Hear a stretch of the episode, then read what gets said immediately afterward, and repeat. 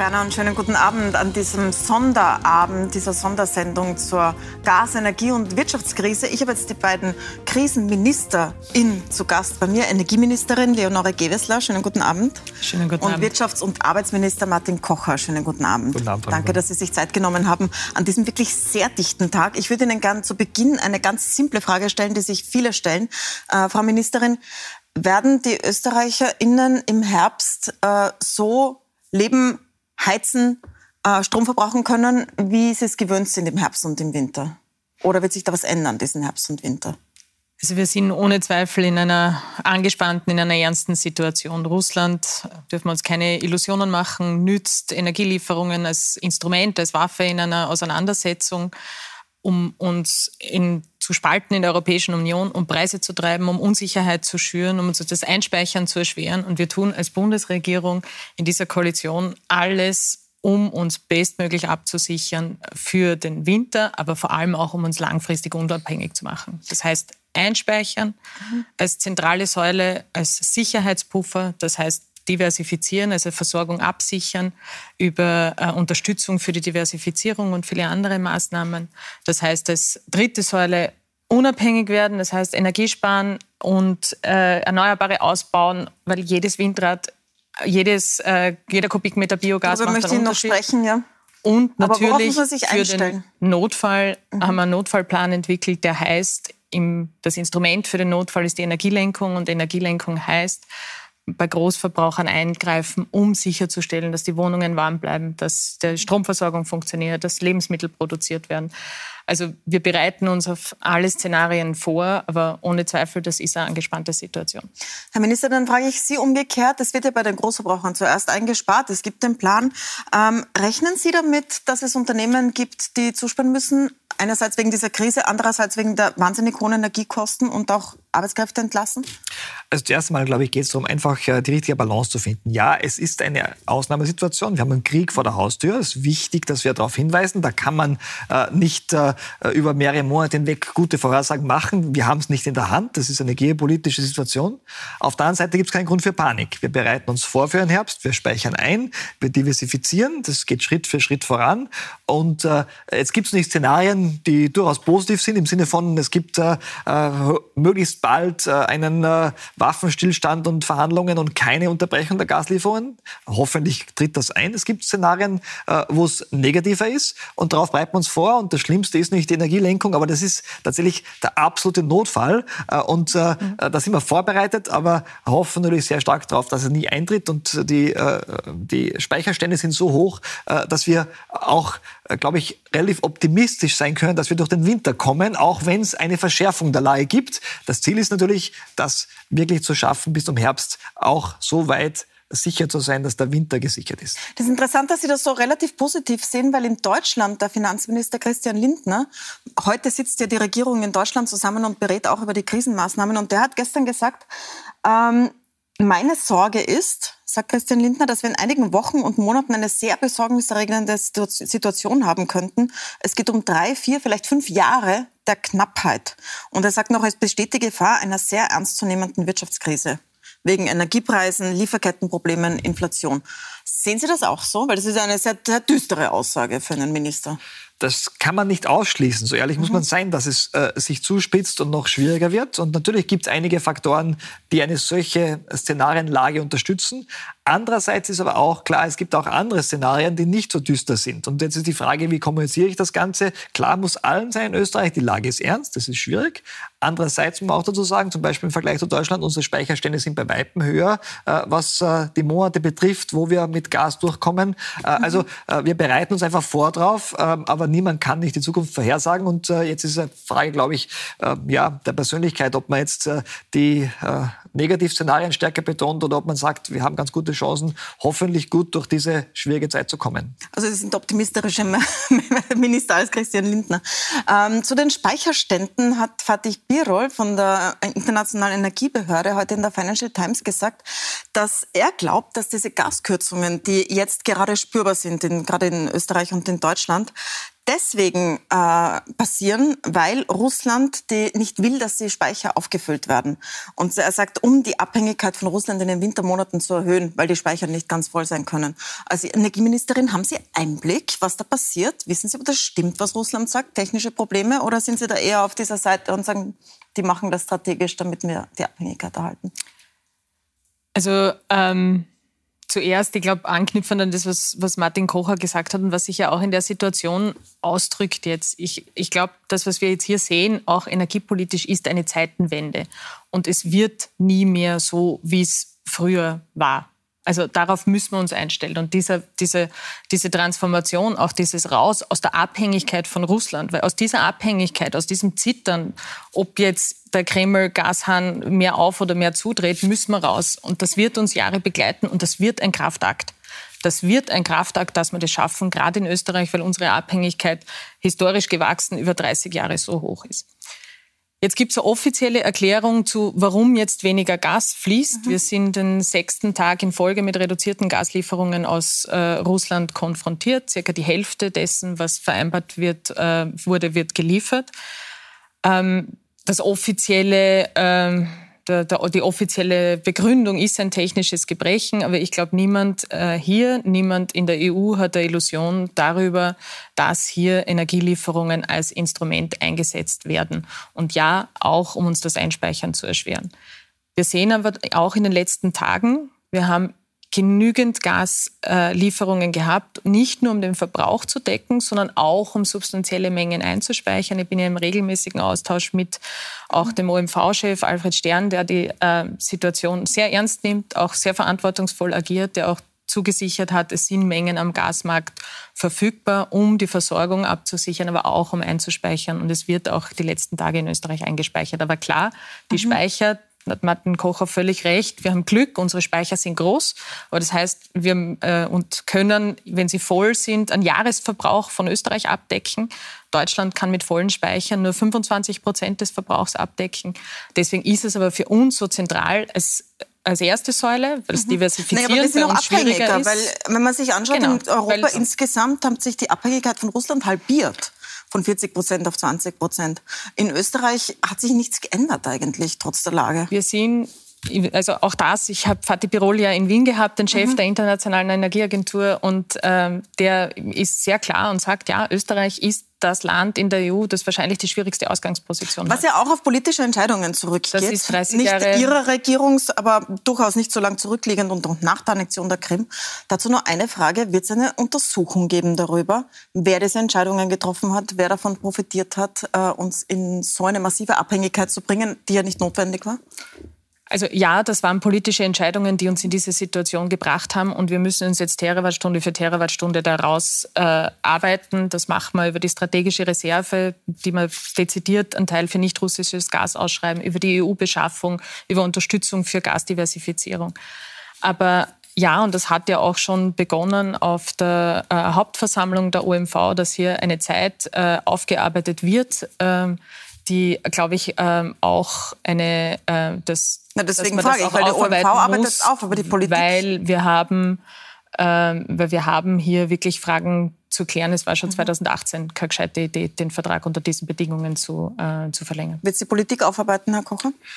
Ähm, also ich glaube, es ist wichtig, immer aufzuarbeiten auf unternehmerischer Ebene und auf der Politikebene. Andererseits muss man auch sagen, ähm, Russland hat 50 Jahre lang oder länger sogar relativ äh, zuverlässig äh, Gas mhm. geliefert. Ähm, jetzt kann man nicht die Zeit von 2014 bis jetzt anders bewerten. Bis 2014 würde ich sagen, aus dem damaligen Blickwinkel heraus äh, gab es da keine Notwendigkeit, sich massiv zu diversifizieren. 2014, 2014 war klarweise auch ein Punkt, wo man das sicher auch anders hätte sehen können. Aber ich glaube, man muss immer aus dem jetzigen Blickwinkel äh, das äh, anders beurteilen als äh, auch vor einigen Jahren. Äh, aber klar, also ich bin immer dafür, dass äh, ganz klar aufgearbeitet wird, ja. wie Entscheidungen getroffen Der Krieg wurden. geht ja schon seit 2014. Aber ich würde gerne zu den Alternativen kommen, weil Sie beide betonen immer, auch jetzt haben Sie es betont, das ist eine Zeitenwende und die Alternative sind erneuerbare Energien.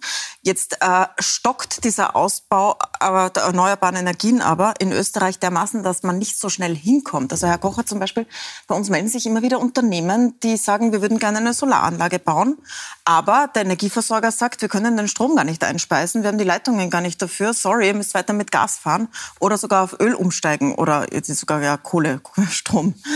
Ähm, das ist doch traurig in dieser Situation, dass wir nicht so weit sind, die Leitungen zu haben und nicht mal einen Plan dafür haben, offenbar. Na, der Plan war ja da, dass man Schritt für Schritt äh, in die äh, äh, Energieunabhängigkeit kommt und natürlich vor allem in erneuerbare Energien kommt, gerade in der Stromproduktion, im Strombereich. Ähm, jetzt hat sich das noch einmal beschleunigt, diese Notwendigkeit, die wir jetzt haben. Äh, und natürlich ist nicht äh, die gesamte Infrastruktur darauf vorbereitet. Das betrifft mhm. sowohl äh, die Netze für Strom als auch die Netze für Gas. Äh, und aus meiner Sicht müssen wir jetzt relativ rasch alle Voraussetzungen dafür schaffen, dass wir die nächsten Jahre Schritt für Schritt unabhängiger und eben neutraler werden. Aber da sind so viele Relativierungen in diesem Satz ja. drinnen, Herr Minister. Es ist relativ ja, rasch, Schritt für Schritt in den nächsten Jahren in einer Situation, wo man es schon Natürlich, aber man kann, auch nicht, man kann nicht zaubern. Also ich glaube, also ja. man muss auch ganz klar sagen, das sind Infrastrukturmaßnahmen, die müssen, also da geht es nicht einmal nur um die Genehmigungen. Das ist auch wichtig, die zu beschleunigen. Und das ist ein ganz wichtiger Faktor. Und Ausnahmen vielleicht zu schaffen für einzelne Bereiche. Ja? Aber es geht natürlich auch um die Finanzierung, um die Infrastruktur. Also, also Energienetzwerke zu, in, in, in kürzerer Zeit zu bauen, ist einfach nicht möglich. Man muss so ehrlich sein, es wird einige Jahre dauern, bis wir äh, so weit sind, wie wir sein wollten eigentlich. Also Großteil geht es ja um ja. Ich muss einen Punkt ergänzen zu mhm. der Fragestellung. Also wir hatten 2021 ein Rekordjahr im Ausbau der erneuerbaren Energien. Die Photovoltaik verdoppelt, die Windkraft explodiert. Wir werden auch 2022 ein Rekordjahr haben im Ausbau der erneuerbaren Energien. Und das brauchen wir auch. Und äh, das heißt natürlich, ja, Infrastruktur ausbauen, Netz ausbauen, da, da, das muss jetzt alles beschleunigt werden. Deswegen haben wir auch einen, einen Vorschlag auf den Tisch gelegt für einen Fast-Track für die Energiewende-Verfahren.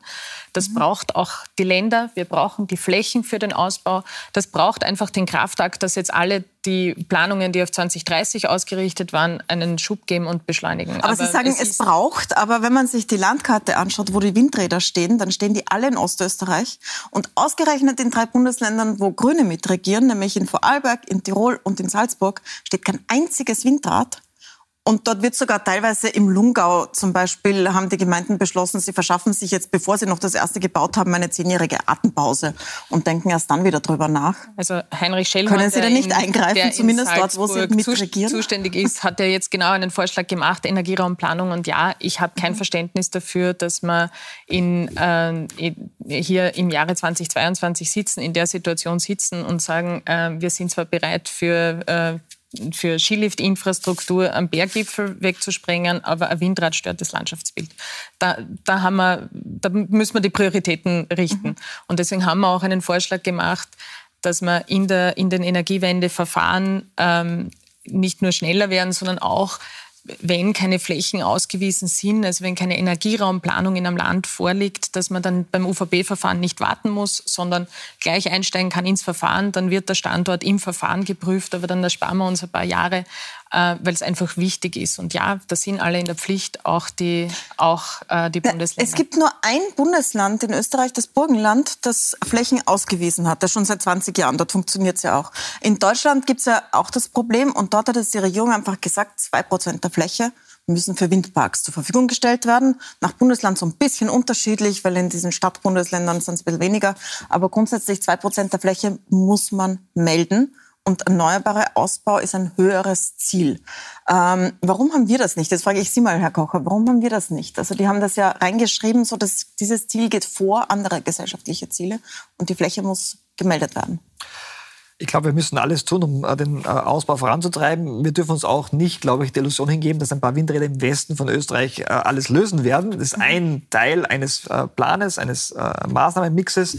Es geht um andere Dinge. Es geht um Infrastruktur, was den Transport betrifft, Stromleitungen, vieles andere. Aber ich glaube, das muss jetzt auch, also die Erwartung, dass das innerhalb von zwei, drei Monaten passieren kann, ist unrealistisch. Wir haben uns alle auf einen Krieg in der Ukraine durch Russland vorbereitet konnten wir auch nicht. Äh, und deshalb muss das jetzt einfach Schritt für Schritt passieren. Äh, und alle alle Hebel in Bewegung gesetzt werden. Äh, und da sind auch manchmal Dinge dabei, die nicht so angenehm sind, wie äh, ein Kohlekraftwerk wieder zu mhm. reaktivieren oder, äh, oder andere Dinge zu tun. Ja? Aber das muss halt passieren, um im Übergang die Versorgungssicherheit herzustellen. Das muss Ihnen ja besonders wehtun.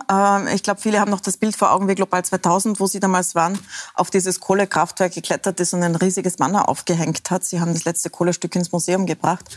Jetzt wird reaktiviert und es gibt überhaupt, es gibt viele Stimmen, die sagen, die Energiewende muss jetzt halt warten, weil es geht darum, überhaupt Energie herzustellen. Da braucht man Kohle, da braucht man Öl, weil das kann man transportieren. Es werden Atomkraftwerke gebaut. Was sagen Sie denen als ganz, Grüne? Ganz im Gegenteil. Also die, wir, wir müssen in kurzfristig sind wir in einer Situation, wo wir uns auf den, wo wir uns auch auf einen absoluten Notfall vorbereiten müssen und in einer Extremsituation, wo Gas äh, knapp ist in ganz Europa, auch auf ein Kraftwerk, auf ein stillgelegtes Kraftwerk zu, zurückgreifen, das dann mit Kohle kurzfristig betrieben wird. Aber das, die Ursachen an die müssen wir ran. Und die Ursachen für die Situation, in der wir jetzt sind, ist unsere Abhängigkeit von fossiler Energie. Und die werden wir nur beenden und diese Erpressbarkeit werden wir nur beenden, wenn wir das tun, was aus Klimaschutzgründen schon immer gescheit war, nämlich Energiewende. Energiewende und Energieunabhängigkeit heißt sorgsam mit Energie umgehen, Energie sparen, wo immer es geht, heißt Erneuerbare ausbauen, heißt erneuerbare Gase ausbauen. All, all das äh, ist am Weg und in Arbeit und mhm. in der Umsetzung weil wir genau das jetzt brauchen. Und das ist auch genau der Weg, den die Europäische Kommission geht. Wir diskutieren auf europäischer Ebene eine Beschleunigung der Energiewende, eine Beschleunigung bei, der, bei dem erneuerbaren Ausbau, Beschleunigung bei der Effizienz. Werden wir, nächste, werden wir nächstes, äh, nächste Woche beim Rat auch beschließen, hoffentlich alle gemeinsam ähm, mhm. äh, im, im Energieministerinnenrat, weil genau das ist es, was es braucht. Herr Kocke, äh, Sebastian Kurz, der in die Politik geholt hat, hat sehr stark auf Wasserstoff gesetzt. Er hat immer gesagt, Wasserstoff ist das, was Österreich ähm, besonders hervorbringen wird in dieser Krise. Ich habe mir jetzt die Wasserstoffstrategien angesehen. Frankreich ist wahnsinnig weit vorn. Also die bauen große Zentren dafür. Die wollen den gesamten Schwerverkehr auf Wasserstoff umstellen, alle Busse. In Österreich sehe ich ehrlich gesagt gar nichts dazu und auch nicht den Strom, mit dem der hergestellt werden soll. Die Franzosen haben Atomkraftwerke. Wo ist der erneuerbare Strom, mit dem man das macht? Wo ist die Wasserstoffstrategie? War das nur Gerede? Wir haben gemeinsam ja vor, vor drei Wochen, vor drei Wochen die Strategie eine Wasserstoffstrategie genau. vorgestellt, ähm, die natürlich auch äh, jetzt einen Rahmen bietet für Pilotprojekte, für die Förderung, für die Forschung, die notwendig ist. Also äh, man darf jetzt nicht erwarten, dass das auch morgen passiert. Äh, es wird natürlich bei jeder Infrastrukturmaßnahme, wo es Leitungen gibt, Gasleitungen, die ausgebaut werden, das so gemacht, dass sie bivalent sind, dass sie auch mhm. für Wasserstoff verwendet werden können. Zum Teil kann der auch in Österreich hergestellt werden. Zum Teil werden wir den importieren müssen, den grünen Wasserstoff, weil Österreich nicht genug Kapazität hat. Aber ich glaube, äh, dass das ein Teil des Mixes sein wird, der uns von Gas vor allem unabhängig macht. Das stimmt. Sie haben die Strategie vorgestellt natürlich, ja. aber wenn man die vergleicht mit der französischen, ist sie einfach sehr unkonkret. Zum Beispiel die Frage, so, wo der Strom herkommt, erschließt sich mir nicht aus der Strategie. Also grünen Strom importieren von wo? Ja, also das Erste ist einmal, wir müssen äh, den grünen Strom ausbauen in Österreich, alle Potenziale heben, die es gibt. Das, wir haben jetzt eine Perspektive bis 2030, immer mhm. gesetzlich verankert. Der Ausbau wird nach 2030 auch weitergehen. Das Zweite äh, ist, wir haben in der Strategie äh, fünf Schwerpunkte. Eben die Kapazität, die, die Produktionskapazität in Österreich ausbauen. Da geht mehr als eine halbe Milliarde Euro an, an Finanzmitteln rein. Das ist größenordnungsmäßig auch das, was Deutschland investiert einen fokussierten Einsatz. Wir eben Wasserstoff ist energieintensiver äh, in der Produktion. Das heißt, wir müssen ihn dort einsetzen, wo ihn unbedingt brauchen. Es ist ein enorm wichtiges Dekarbonisierungs, äh, Dekarbonisierungsinstrument für die Industrie. Dort braucht man, dort haben wir keine Alternative. Also ja, wir werden mit Wasserstoff nicht heizen, wir werden mit Wasserstoff nicht im Auto fahren, da haben wir bessere andere Alternativen. Mhm. Wir werden Importbeziehungen für Wasserstoff aufbauen müssen, weil auch auch der Bedarf, äh, den werden wir nicht rein national decken können. Also das heißt, das ist ein dritter Aspekt. Wir die Leitungs-, äh, die Infrastruktur ausbauen dafür, dass sie wasserstoff-ready ist und äh, auch Forschung und Entwicklung. Also das ist schon, das ist schon mir immer sehr, sehr wichtig gewesen in dieser mhm. Strategie und es ist uns gemeinsam sehr wichtig gewesen, dass eine Strategie einen Fokus geben muss, auch für die Entwicklung, weil ähm, mit der Gießkanne dafür, also das, das schaffen wir nicht, das braucht einen fokussierten Einsatz. Jetzt haben wir darüber gesprochen, wo der Strom herkommt. Wir sprechen jetzt gleich nach einer kurzen Pause darüber, wie soll man ihn bezahlen, weil es ist wirklich teuer wie nie und das schlägt sich natürlich auf alle Produkte nieder. Wie äh, kommt man mit dieser Inflation zurande? Wie kann man sich das Leben noch leisten? Darüber sprechen wir gleich nach einer kurzen Pause. Bleiben Sie dran.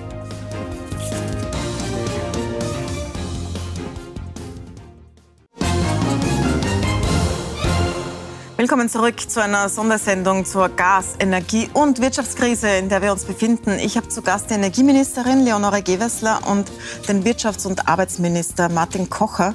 Ähm, ich würde mit Ihnen, Herr Kocher, gerne sprechen über die Inflation. Die Regierung hat ein Paket vorgelegt, wie man damit umgeht. Diese Steuerreform ist eine Absicherung für die nächsten Jahre, aber jetzt steht die Inflation bei 8 Prozent und die Lohnrunden stehen an. Also eigentlich müssten die Leute jetzt 8 Prozent mehr Gehalt bekommen. Können sich die Unternehmen das leisten?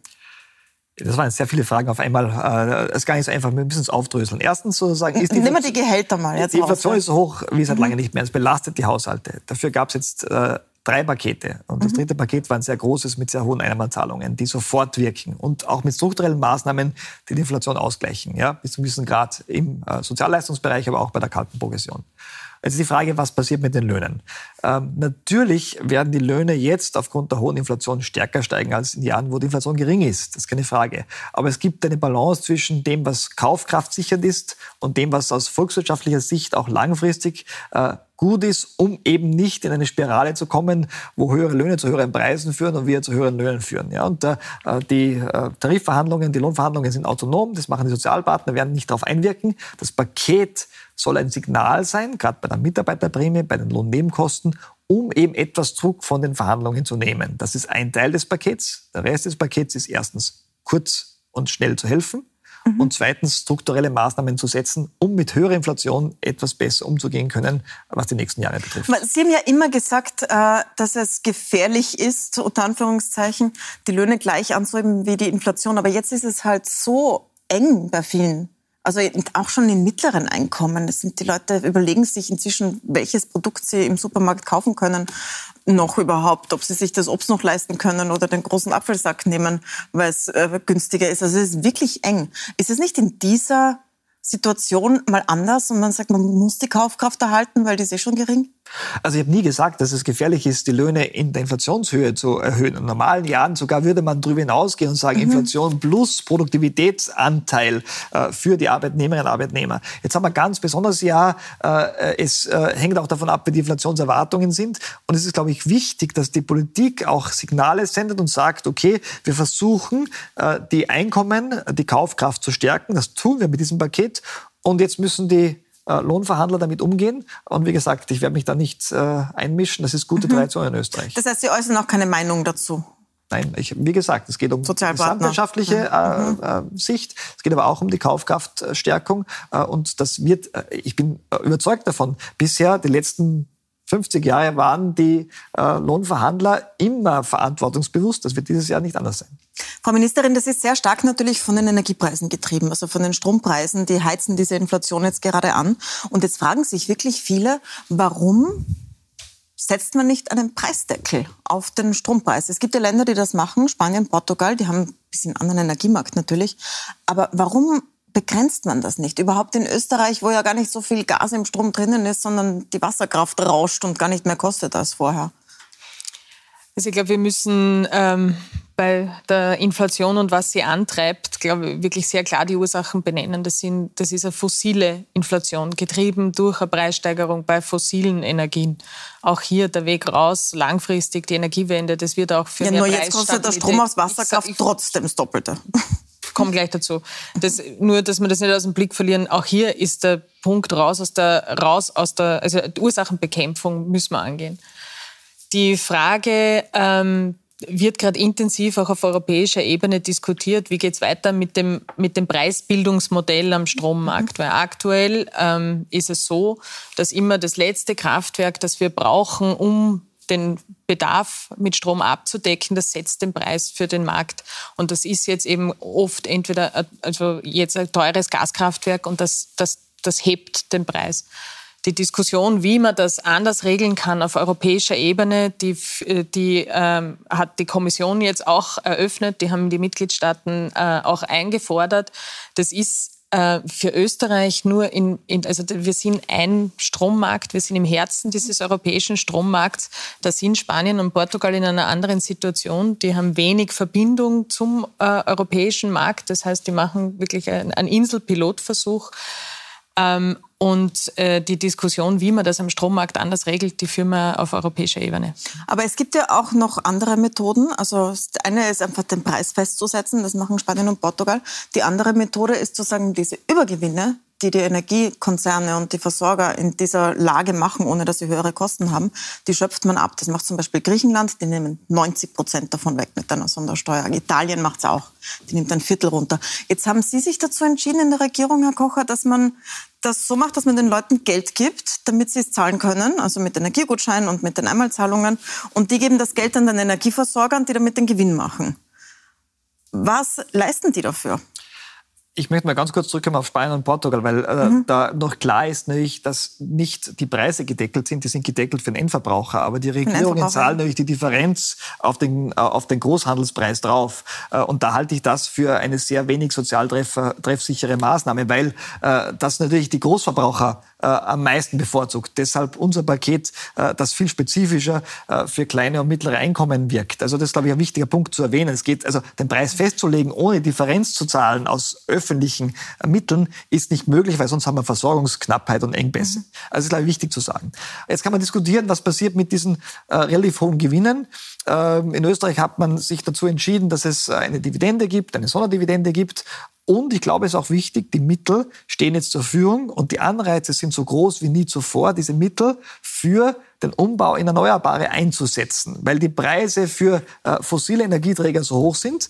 Äh, und das werden natürlich die meisten Unternehmen machen, gerade Unternehmen, die auch äh, im Bereich der öffentlichen Hand liegen. Äh, damit haben wir das. Aber Sie verpflichten Sie nicht dazu.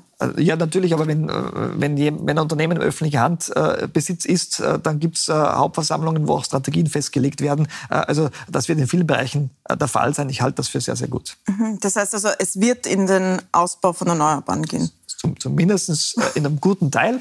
Man kann über alles diskutieren, was mhm. äh, jetzt äh, spezifische Regelungen betrifft. Äh, es ist gar nicht so leicht, äh, da faire Regeln zu schaffen. Aber es stimmt natürlich, jetzt sind die Gewinne hoch. Wir müssen alles tun, dass diese Gewinne eingesetzt werden für den Ausbau für den Umbau in erneuerbare Energien, weil das macht langfristig Sinn. Sind Sie da so vorsichtig, weil sich Bundeskanzler Nehammer so in die Nesseln des Kapitalmarkts gesetzt hat, wo er das, der, der hat es ja angedacht, dass man die Gewinne abschöpft.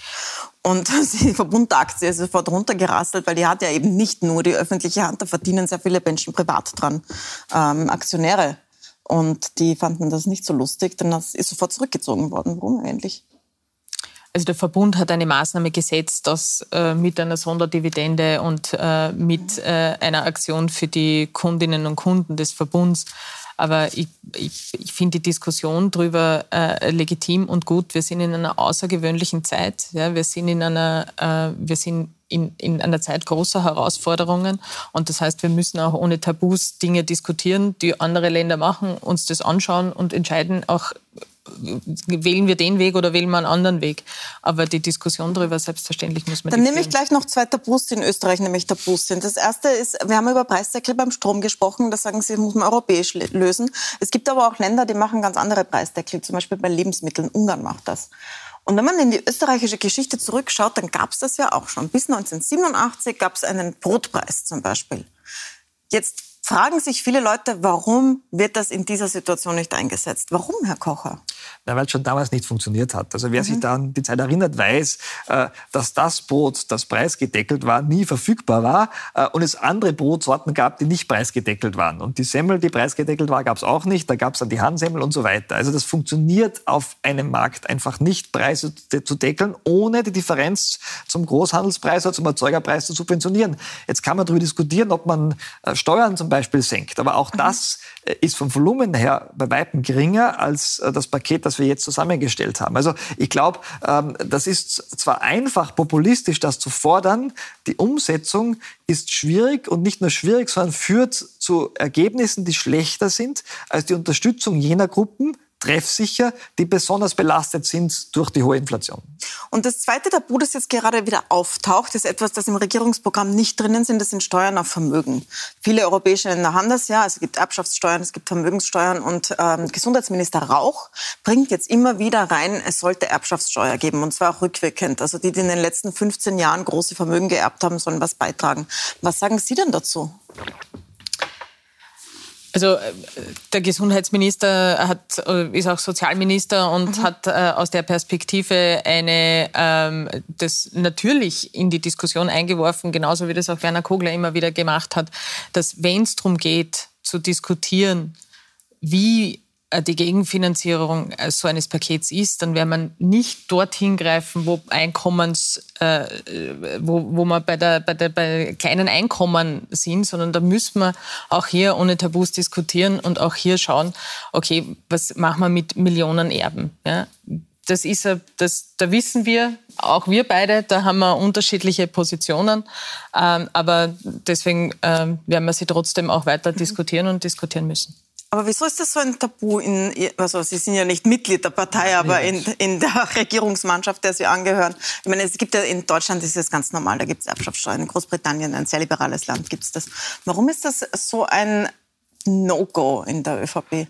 Ich halte das gar nicht für ein Tabu. Ich bin ja als mhm. Wissenschaftler immer dafür gewesen, über alles zu diskutieren. Da geht es um Steuerstruktur, da kann man über alles sprechen. Äh, Im Moment ist es so, dass im äh, Koalitionsvertrag, in der Vereinbarung äh, eben das nicht drinnen steht und damit klar ist, das kommt nicht äh, im Laufe dieser Zeit. Wir werden im Wahlkampf vielleicht äh, wieder drüber sprechen, äh, wenn es soweit ist. Ähm, aber es gibt natürlich immer die Notwendigkeit, über das gesamte Steuersystem zu sprechen. Österreich ist ein Hochsteuerland und jetzt kann man diskutieren, wie sollte die Struktur ausschauen, was soll besteuert werden, was nicht, was ist schon besteuert. Es sind ja auch Vermögensbestandteile in Österreich besteuert, aber nicht alle. Ähm, aber im Moment ist das kein Thema. Es geht ja auch jetzt vor allem um die Entlastung von äh, Menschen. Wir haben eine Belastung durch die hohen Preise, wir haben eine Belastung äh, durch äh, verschiedene andere Faktoren. Also es geht um Entlastung und nicht um Belastung. Aber Sie haben jetzt mit der Abschaffung der kalten Progression, das heißt, die Steuerstufen wachsen mit mit der Inflation, haben Sie sich Spielraum genommen, wo man das Geld hernehmen könnte?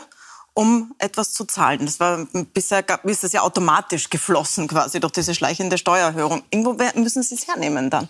Ja, ich, kann ich Sie als Wissenschaftler das fragen oder okay. können Sie diese Rolle nicht so wechseln? Nein, ich, ich versuche es. Also, also äh, ehrlich gesagt wurden ja alle paar Jahre diese Gewinne über eine Steuerreform dann zurückgegeben, zwar nicht eins zu eins, aber in mhm. gewissen äh, Bereichen, dann teilweise auch ein bisschen umverteilt. Also im Prinzip äh, wurde es zurückgegeben. Das heißt also, es wird jetzt nichts gemacht, was nicht früher auch gemacht wurde. Nur jetzt hat die Bevölkerung die Garantie, dass es passiert. Ähm, ich möchte Sie noch was ganz Konkretes fragen, für die, also was die Bevölkerung jetzt tun kann. In Deutschland wird das ja sehr stark kommuniziert. Also Ihr Kollege Habeck in Deutschland, der gibt ganz klare, fast schon Anweisungen, wie man Energie sparen kann, wie man sich warm anziehen kann in dieser Krise, auch wenn es jetzt gerade heiß ist. Da heißt vielleicht die Klimaanlage runterdrehen. Von Ihnen hört man das wenig. Sie haben das auf den Herbst verschoben und machen da eine Kampagne. Können Sie trotzdem jetzt und hier sagen, was kann man konkret in dieser Krise tun, um Energie zu sparen, um sich anzupassen an die Situation?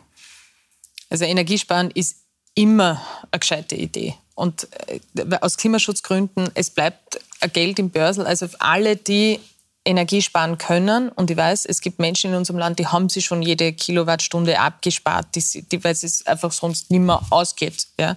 auch finanziell nicht mehr ausgeht. Aber alle, die Energie sparen können, die können einen Beitrag leisten dafür, dass, äh, dass wir hier auch im Gesamten, auch als Kontinent, nicht nur als Land, unabhängiger, resilienter werden. Das sind Tipps, die wir alle kennen. Ja? Die guten alten Energiespartipps vom, äh, von der Temperatur, wie Sie es gesagt haben, ja, die Frage, wie stark kühlt der Klimaanlage oder wie um ein, zwei Grad weniger heizen, heißt automatisch bis zu zehn Prozent weniger äh, Gasverbrauch. Das heißt, äh, vom Kühlschrank abdown zum äh, Deckel am Topf, das ist runter vom Gas beim, äh, beim Autofahren. Also es gibt ganz viel, was man als Einzelner auch beim Energiesparen tun kann und bitte tun soll. Warum machen wir die große Kampagne erst im Herbst? Das war ja in der Fragestellung auch. Wir haben in Österreich einen sehr hohen erneuerbaren Anteil. Und das heißt, ähm, wir haben im Sommer eigentlich kaum Gas in der Stromproduktion. Das ist anders in Deutschland. In Deutschland hilft Strom sparen, jetzt auch, um den Gasverbrauch zu senken und damit das Einspeichern leichter machen. In Österreich steigt der Anteil des Gasverbrauchs bei den Haushalten im Herbst wieder an und deswegen fangen wir genau dort an, weil dort haben wir den größten Effekt auf den Gasverbrauch. Gescheit ist es immer, bitte tun, macht aus ganz vielen, äh, aus ganz vielen Gründen Sinn. Die große Kampagne dazu startet im Herbst. Eine Frage an Sie noch, Herr Minister, die im Laufe der Sendung von mehreren Zuschauern gestellt worden ist, nämlich die Frage, wem wird das Gas zuerst abgedreht? Wir haben ganz am Anfang darüber gesprochen und mehrere haben jetzt nachgefragt, aber welche Unternehmen trifft das? Die werden Sie jetzt natürlich nicht namentlich nennen können, aber wie erfahren die das? Wie funktioniert das dann, wenn es knapp wird? Das, ähm, ist offenbar eine sehr offene Frage überall. Also es gibt einen Notfallplan, äh, der liegt im Klimaschutz- und Energieministerium. Äh, natürlich. Aber kennen den die wir, Unternehmen wir, selber? Wir kennen die Kriterien. Äh, wir wissen natürlich auch, äh, wie das dann aussehen würde für Unternehmen. Es gibt immer wieder Gespräche. Äh, wir werden weiter informieren darüber. Äh, das sind teilweise auch Entscheidungen, die man gar nicht im Vorab treffen kann, weil nicht gewisse Informationen gar nicht vorhanden sind über Lieferketten und so weiter. aber wir, glaub, wir hoffen alle, dass wir nie so weit kommen müssen. Aber Sie sind mit den Unternehmen, die es treffen könnte, im Gespräch und die wissen das sozusagen. Und wenn es soweit ist, rufen Sie sie an. Mit energieintensiven Unternehmen ist keine Frage. Ja. Es betrifft die Energielenkung. Mhm. Vor allem wirklich 35 große Industriestandorte, also eine überschaubare Anzahl von Unternehmen. Und die E-Control ist mit ihnen in Kontakt, wir sind mit ihnen in Kontakt, weil da braucht es auch einiges an Information natürlich, dass man auf so eine Situation bestmöglich vorbereitet ist. Ähm, tatsächlich ist es so, dass die Frage, ob eine Energielenkung notwendig ist, die hängt von fünf Faktoren ab. Die hängt davon ab, in welcher Jahreszeit sind wir, also welchen Verbrauch haben wir, wie groß ist die Störung, vor, die wir, vor der wir stehen? Wie lang glauben wir, dass diese Störung der Gaslieferung dauert? Mhm. Wie äh, hoch sind die Speicherstände und wie schaut es am Gasmarkt aus? Also gibt es äh, am, am Gasmarkt verfügbare Mengen? Und für diese Gesamteinschätzung, das ist wieder eine Einschätzung, die werden wir in der Bundesregierung treffen müssen, weil da braucht man nachrichtendienstliche Erkenntnisse genauso wie außenpolitische. Das ist keine reine energiepolitische äh, Entscheidung. Mit dieser Gesamteinschätzung können wir dann entscheiden, braucht es überhaupt Energielenkung? Ja oder nein? Und wenn ja, wie intensiv muss man hingreifen? Auch die Energielenkung hängt dann wieder von äh, Kriterien ab. Aber das Hauptziel der Energielenkung oder so wie sie aufgesetzt ist, auch gesetzlich ist, Haushalten mhm. sicherzustellen, dass sie warm durch den Winter kommen, die Stromversorgung zu sichern, die Lebensmittelproduktion zu sichern und deswegen im Notfall wir reden über den Notfall, bei großen Industriebetrieben einzugreifen und den Verbrauch zu drosseln. Ich glaube, soweit man es erklären kann, ist es erklärt, weil die einzelnen Betriebe, um es nochmal zu erklären, kann man nicht nennen, weil das wird dann äh, deren Wert empfindlich treffen. ähm, zum Abschluss, Herr Kocher, äh, Landeshauptmann Wallner ist heute äh, zur Seite getreten in einen längeren Krankenstand und das, er hat auch angeführt als Grund, dass er sehr belastet war, nicht nur durch die Krise, sondern auch durch eine mutmaßliche Korruptionsaffäre, mit der er zu tun hat in Vorarlberg. Das ist jetzt der dritte Landeshauptmann in kurzer Zeit in der ÖVP und überhaupt ist diese diese, äh, der, der Druck wegen der verschiedensten Affären, in denen vermittelt wird, hoch auf die Partei, der Sie nicht angehören, aber für die Sie Minister sind. Ähm, aus dieser Halbaußenperspektive, wie bewerten Sie denn den Zustand der Partei?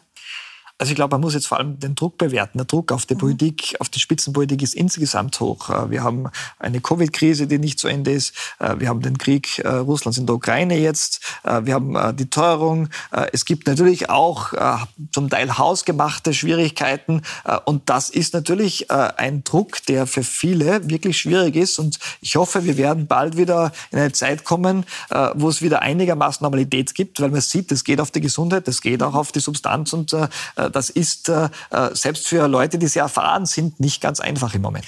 Diese Affären betreffen auch Ihr Ministerium, war heute gerade im Untersuchungsausschuss Thema ein Leitbild um 126.000 Euro, das äh, Sophie Kamersin erstellt hat für ihre Vorgängerin im Wirtschaftsministerium, also Margarete Schramberg. Gerade erst präsentiert, kann man praktisch wieder einstapfen, weil es wieder ein anderes Ministerium ist. Das wird jetzt untersucht. Was werden Sie denn tun, damit das aufgeklärt wird und was ist Ihre Meinung dazu? also man kann bei mir nachprüfen im Arbeitsministerium, wo ich verantwortlich war, jetzt eineinhalb Jahre, dass äh, solche Dinge nicht passiert sind. Ich kann das jetzt nicht beurteilen im Nachhinein. Äh, das ist immer schwer zu sagen, wie die ganzen äh, Abläufe waren. Wir werden sicherstellen, dass alle Abläufe, alle Vergaben natürlich immer transparent und entsprechend Regeln sind. Und das ist alles, was ich dazu sagen kann. Und Frau Ministerin, für Sie habe ich noch ähm, einen Satz von Bezirksvorstand Nevrevi mitgebracht. Da geht es um ein anderes Thema, die Lobau-Autobahn. Aber ich habe Ihre Reaktion auch nicht darauf gesehen, was er damals gesagt hat über Leute, die die Lobau-Autobahn blockieren. Hören wir uns das kurz an, Ernst Nevrevi auf dem SPÖ-Parteitag in Wien.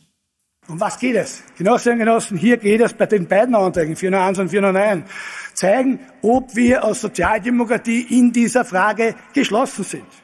Ob wir hinter der Stadtregierung stehen, die die Entscheidungen getroffen hat. Ob wir hinter unserem Bürgermeister stehen, der Wochen und Monate lang von den Grünen und die ganzen anderen Heideln da draußen beleidigt wird und beschuldigt wird. Die Grünen und die ganzen anderen Heiseln da draußen.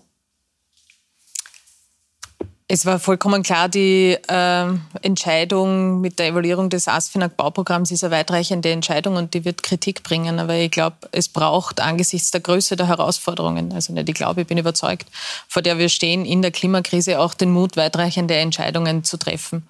Und es gibt äh, Generation, die sich gerade einsetzt, dass sie auf dem Planeten in unserem Land noch eine gute Zukunft hat. Und äh, mein Zugang ist auch die Generation, die sich für ihre Lebensgrundlagen einsetzt äh, und äh, für Klimaschutz sich einsetzt, mit Respekt zu behandeln. Und das werde ich auch weiter so handhaben. Dann danke ich Ihnen sehr beiden für das ausführliche Gespräch in dieser sehr dichten Zeit. Danke fürs Dasein. Danke sehr. Und bei uns geht es weiter im Thema. Bei Gundula Geiginger, bei den Insidern wird über russisches Gas diskutiert mit Susanne Scholl und Herbert Scheibner. Und im Pro und Contra geht es um die möglichen Alternativen inklusive, wir haben es gerade gehört, dem, dem Rückholen der Kohle. Also bleiben Sie dran an diesem Sonderabend zur Energiekrise.